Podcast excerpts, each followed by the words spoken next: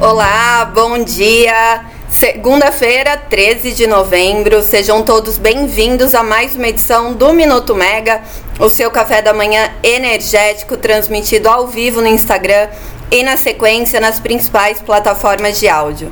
Hoje vocês ficam comigo, Natália Bezutti, em uma edição de um dia bem quente, né? Previstos previstas altas temperaturas nas principais capitais do país, é, com consequente previsão de elevação de carga. E com isso, quem deu as caras de novo foi o PLD, é, que teve uma massa, que tem né, o PLD médio fixado em R$ 110,91 e 91 centavos o megawatt-hora para essa segunda-feira. Também a gente vai falar sobre os 20 anos do Luz para Todos, o valor disso no orçamento da CDE, conta de desenvolvimento energético, que está pautado, né, o orçamento do próximo ano, também para a reunião de diretoria da ANEL de amanhã, terça-feira. Bom, vamos começar falando do PLD, que voltou a dar as caras, então, mostrou uma oscilação já para essa segunda-feira. Então, a média né, diária foi fixada em R$ 110,91 o megawatt-hora e o preço começa a descolar na parte da tarde, às 16, em 170 reais o megawatt-hora. Depois ele atinge um pico às 19 horas, né, de R$ 234,88 o megawatt-hora reduzindo né, ao, ao, passar das horas e, e, voltando ao piso às 23. A gente conversou com alguns especialistas, né, mas é claro, é evidente que o atendimento da carga foi o grande motivo para esse aumento do, do PLD, né? As altas temperaturas previstas para essa semana, essa onda de calor que está abrangendo a maior parte dos estados do país, é, é, a grande responsável por esse descolamento aí do piso. E na parte da tarde o preço começa a, a subir justamente porque é quando começa a ter a redução da geração solar e adicionalmente, né, a redução dessa geração solar para atender é, os picos de carga, também tem Angra 2, que de... desculpa que parou para reabastecimento em 25 de setembro, tinha expectativa de pouco mais de 30 dias para a retomada né, da operação, mas ela continua fora, assim como Angra 1, que aí Angra 1 já parou em outubro, no dia 28, e essa parada para reabastecimento de um terço do combustível deve durar mais de 50 dias. Então, é, essas duas usinas aí fora para atender o, o sistema né, nesses períodos de, de pico de carga com as altas temperaturas. As duas usinas é, somam quase 2 gigawatts de capacidade instalada, sendo Angra 2 a, a maior parte dessa capacidade em 1,35 gigawatts. Bom, no boletim do programa mensal da operação, divulgado pelo ONS, para a semana operativa de 11 a 17 de novembro, né? O boletim foi divulgado na sexta-feira. O cenário é de aumento né, nas demandas de carga do Sistema Interligado Nacional e principalmente nos submercados Norte e Sudeste, em relação à última revisão. Bom, para essa semana operativa, as previsões são de elevação nas temperaturas médias em grande parte do país, condição que tem impacto direto na carga. Então, para essa semana, o que está previsto? É um avanço de 11% na carga e o norte é o supermercado com a possibilidade de maior avanço de 15,6%, sudeste centro-oeste 12,1% e nordeste com 11,6%. O sul é o que demonstra uma menor variação, digamos assim, mais uma previsão de crescimento da carga de 4,4%.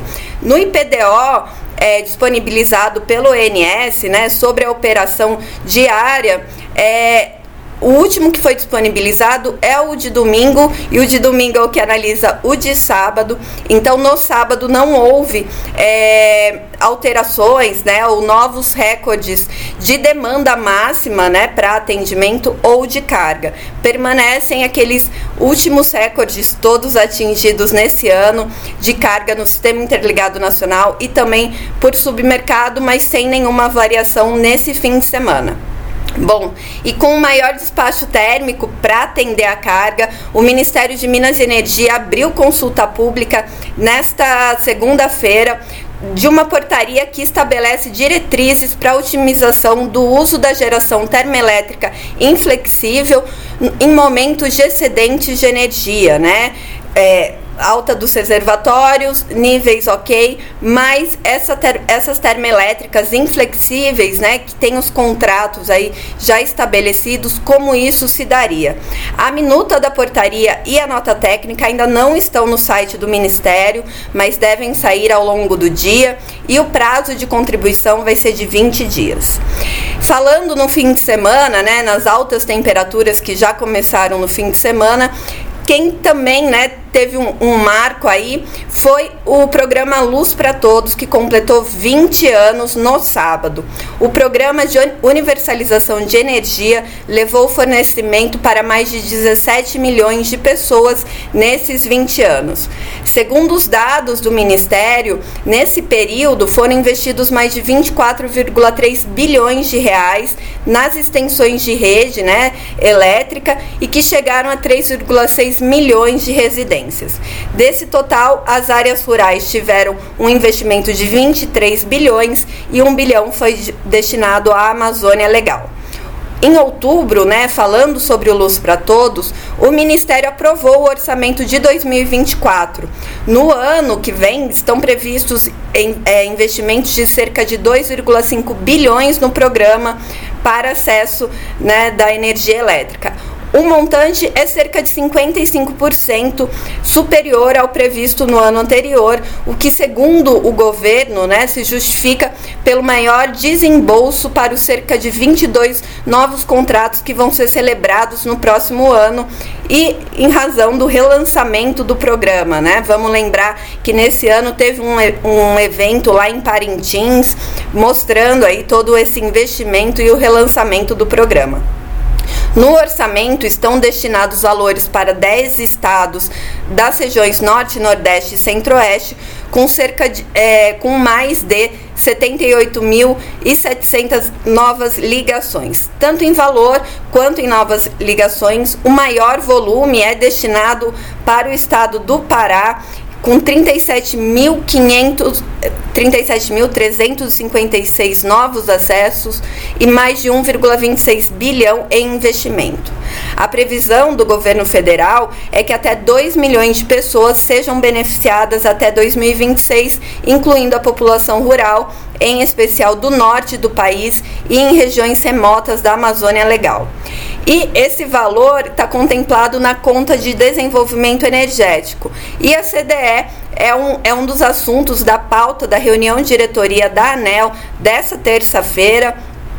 E a CDE também é um assunto que vem sendo tra muito tratado pela diretoria quanto à preocupação de aumento dos custos, né? Os itens só aumentam, nunca há uma redução, e isso tem sido muito falado também em eventos pelo diretor-geral Sandoval Feitosa.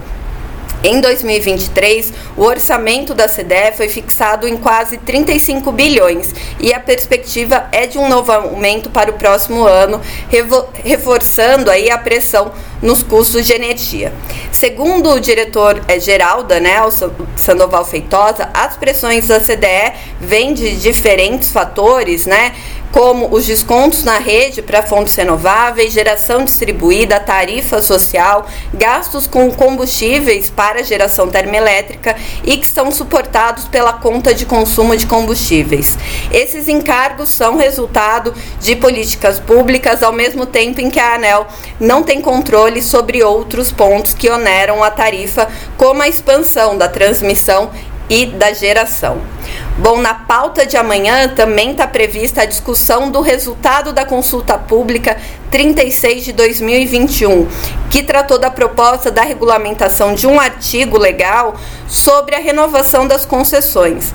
O artigo 4C da Lei 9074, lá de 95, trata da adequação regulatória dos ativos concedidos nos novos contratos de concessão por meio da transferência de ativos de transmissão em fim de vigência. É uma consulta pública antiga, né? Vamos ver como é que vai ser recuperar esse assunto na ANEL. E na nossa agenda da semana, vale a gente ficar ligado que hoje e amanhã acontece o Fórum Abiogás. Ele chega na sua décima edição, né? O Fórum de Biogás, que celebra também 10 anos da Abiogás, a associação setorial. A Camila Maia e a Larissa Arayum estarão por lá mediando painéis.